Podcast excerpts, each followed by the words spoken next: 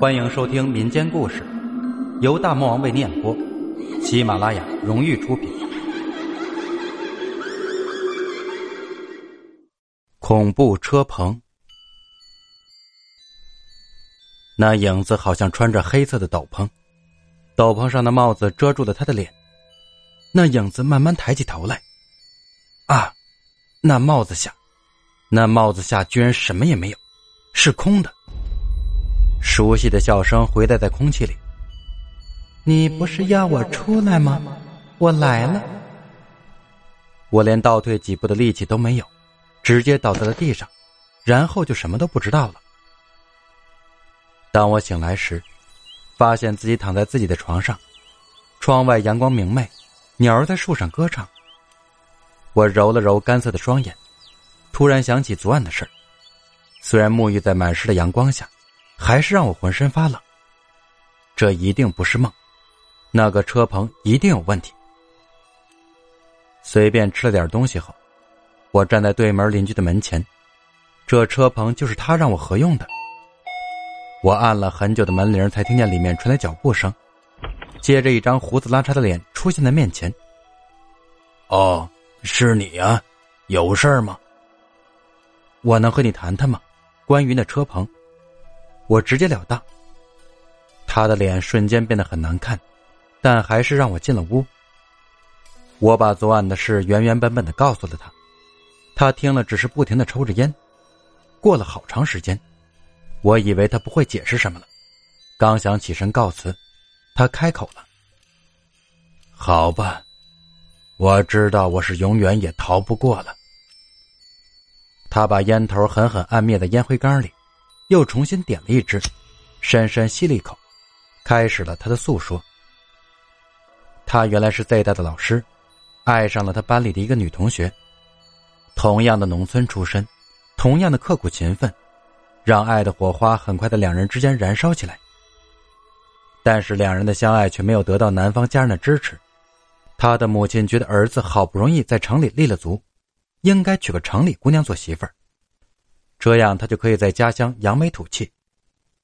一想到他要带着城里媳妇儿回老家，人们用羡慕、不，嫉妒的目光看着他，他的心里就像灌了蜜似的甜，好像他的美梦已经成了真。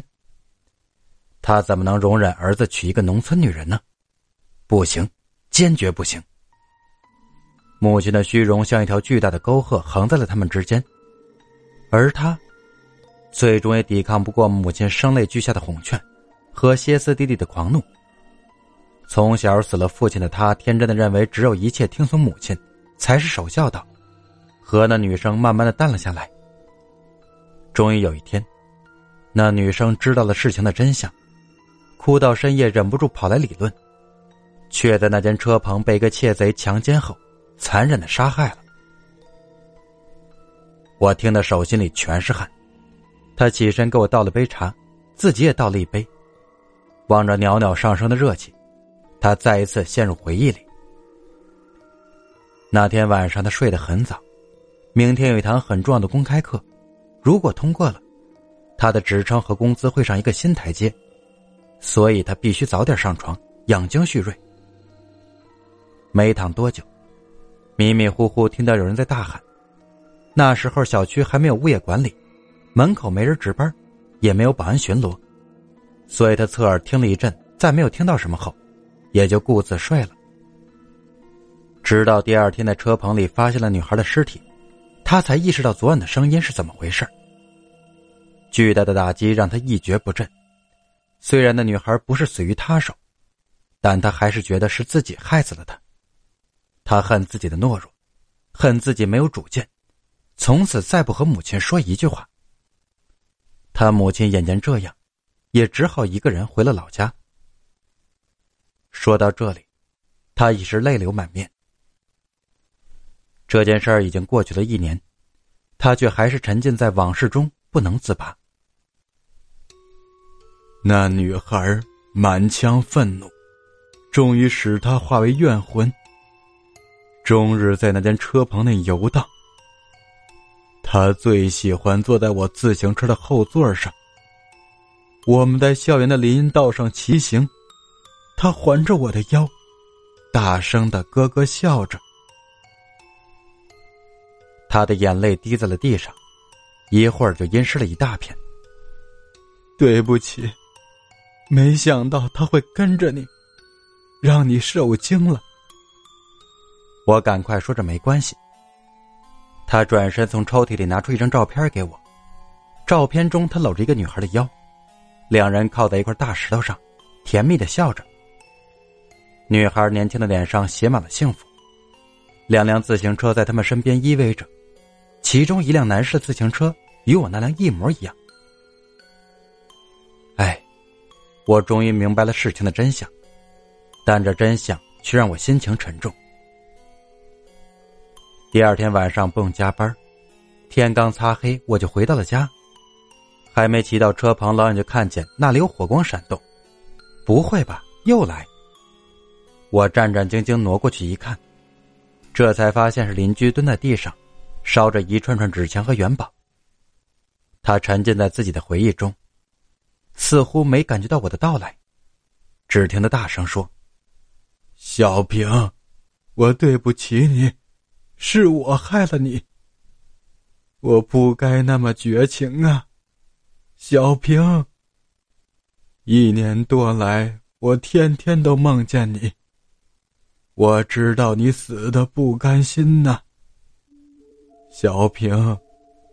我知道你在听，你能原谅我吗？也许我不值得你原谅，但是你这样下去，不去投胎。是害了你自己呀！原谅我吧。他蹲在那里，涕泪交加，语无伦次。他终于肯面对现实了。我相信他的小平应该是个通情达理的女孩，一定会原谅他的。毕竟他不是真正的凶手。过了几天，老总派我去外地出差，等我回来已经是一个月以后了。我刚到家的那天晚上，洗了个舒服的热水澡，正准备上床睡觉，突然听到有人敲门，是谁呢？已经很久没有生活在惊吓中，我的神经重新变得坚强起来。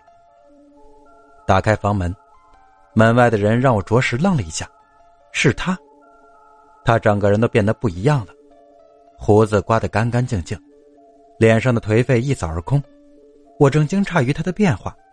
他却微笑着一步跨了进来。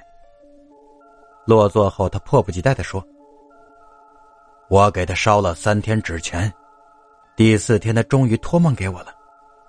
他说他已经原谅了我，让我好好生活，认真选择自己要走的路。我在梦中见到了他，我羞愧极了。他穿着一身黑衣服，还连着一顶帽子，那种，总是看不见他的脸。”我祝福了他，真心希望不要再发生这样的悲剧了。从此，在晚上骑车时，我再也没有遇到什么了。